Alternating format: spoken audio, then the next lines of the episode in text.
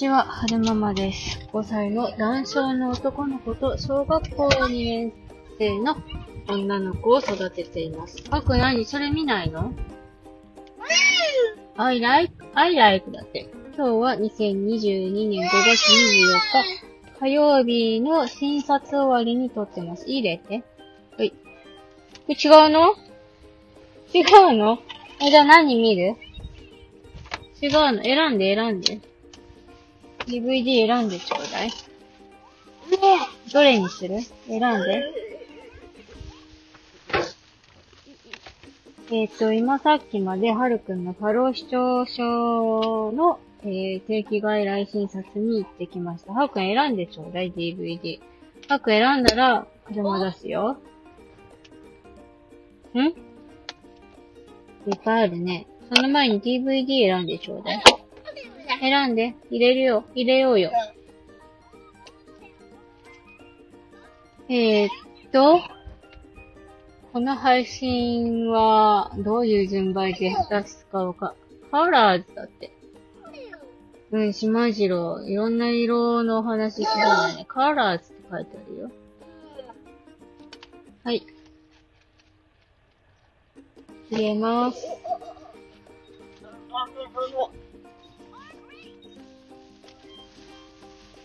よし、DVD も入ったし。じゃあ、帰ろうね。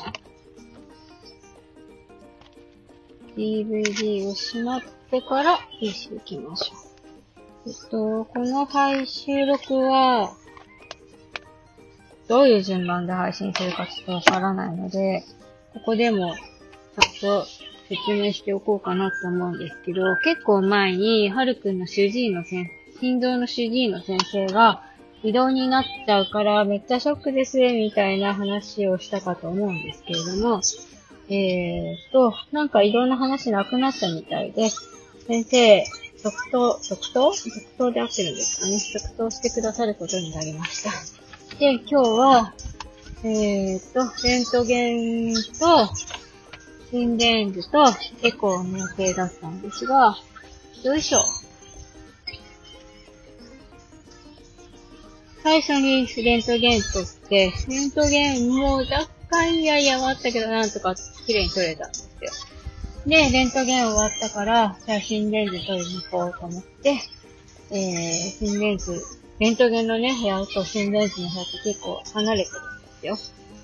で、レントゲンの部屋から心電図の部屋に移動して、で、さあ心電図取ろうと思ったら、なんかハウ君すごい心電図嫌がっちゃって、ペタペタ貼るんですけど、すごい嫌です、こんなの貼りたくありません、みたいな感じで、めっちゃ抵抗したので、えー、先生と相談して、心電図は、やらないっていうことに、やらないってことになりましたね。で、心電図取り終わって、先生のところに行って、じゃあ診察ってことになったんですけれども、よいしょ、注射券を入れますよ。はい、注射券入れましょうね。ちょっと待って、もうちょっと前に、よいしょ。ほい。はーい。はーい。よいしょ。あくん、ちゃんと座ってね、危ないから。で、えーと、先生の診察に行って、まずレントゲンの結果を聞きましたね。えー、レントゲンの結果は、えー、心臓の方も肺の方も OK です、大丈夫です。いい感じですってことですね。それで、えーと、はいはい、クッキー作ってるね。よいしょ。Thank you. これ、それで先生に、えー、新エコーを取ってもらおうと思って、いつもだったら、えー、ポロンと横になって、はい、やってくださいみたいな感じでエコー取るんですけど、今日の春くんはなんか嫌な気分だったらしくて、えー、僕やりませんみたいな感じだったのを、おー、すれすれ、怖怖。どうしよう、やりませんみたいな感じだったので、えー、本来であれば、ボランティア横になって心電図取る、心電図じゃない、心エコーを取るんですけど、母、母の、私の抱っこで、エコーを取りました。んで、肺動脈のところが、うーんと、まあ、やっぱりいつも通り逆流があるんですけど、えー、それは肺動脈弁のところがうまい具合にちょうどいい感じに狭いから、いい感じの逆流で収まってるんですって。で、そこをね、広げすぎちゃうと逆に、えー、逆流が顕著になっちゃってあまりよろしくないらしくて、いい感じに固まってるっていうふうに先生がおっしゃってました。こんな感じであれば、えー、小学校、低学年って言ったかなになるまでは、えー、運動の制限なく、でも大丈夫ってことでした。それで、それ以降は、はるくんがどのぐらい活発になるかどうかによって、運動の制限が変わってくるよっていうお話もありましたね。あのー、めっちゃインドアな子であんまり運動しませんみたいな感じだったらそのままでいいし、めっちゃ活発で、うんと、たくさん動きたいっていう子は、それなりに制限が必要になってくるかもしれない。でもそれは、はるくんの心臓がどのぐらい大きくなる、ん？はるくんの体格がどのぐらい大きくなるか。で、それに伴って心臓の状態がどう変わるかによって、いろいろ変わってくるみたいですね。で、えー、と、手術してくださった病院からは、うんと、将来、はるくんが中学校上がるぐらいの時に、えー、バルーン、心臓カテーテルのバルーンかなんかで、えー、肺動脈が狭くなってるところを広げる処置が必要になってくるかもしれませんっていう話があったんですね。それについてもう一回聞いてきたんですけど、えー、なんか先生が、今日の先生が、弁が弁が、肺動脈弁が、肺動脈の弁がって話を何度もされていたので、あれって思って、えっ、と、狭くなってるところはどこなのかみたいな話をちょっと聞いてきたんですよね。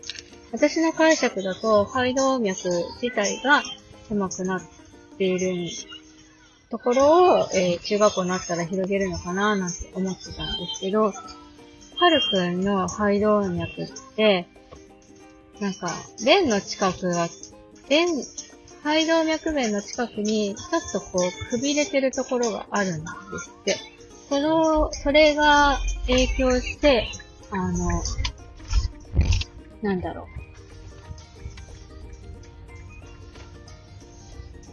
それが影響して逆流？え、それが影響して逆流してるのかな？ちょっとわかんないんですけど、詳しいことは。ちょっとわからないんですけど、肺動脈弁の近くが結構くびれてるんですって。これにするの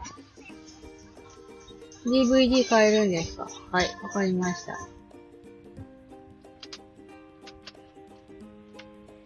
DVD 出すとこちゃんと忘れたね。はい、新しいの入れます。い、収まっちゃうよ。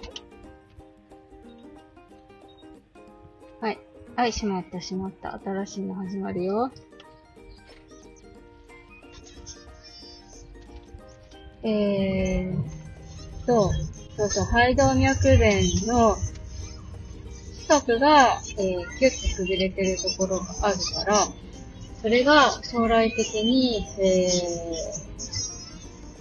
狭さがね、顕著になってしまうのかな。なんかその、成長に伴って肺動脈弁の近くの、そのキュッとくびくびれてるところが何か悪さをするようであれば、えー、バルーンによって広げる処置をしなければいけないかもしれないよねっていう話をしていただきました。で、えー、現状は、うんと、とてもいい感じです。特に何も注意しなきゃいけないことはございませんと。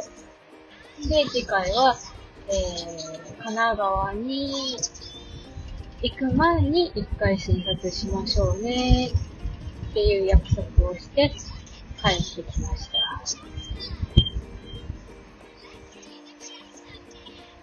なんか、あれですね、えー、まあ、はるくんぐらいの年代の子はみんな、まあ、注射嫌がったりとか、レーを嫌がったりとか、心電図取るの嫌がったり、レントゲン取るの嫌がったりすると思うんですよね。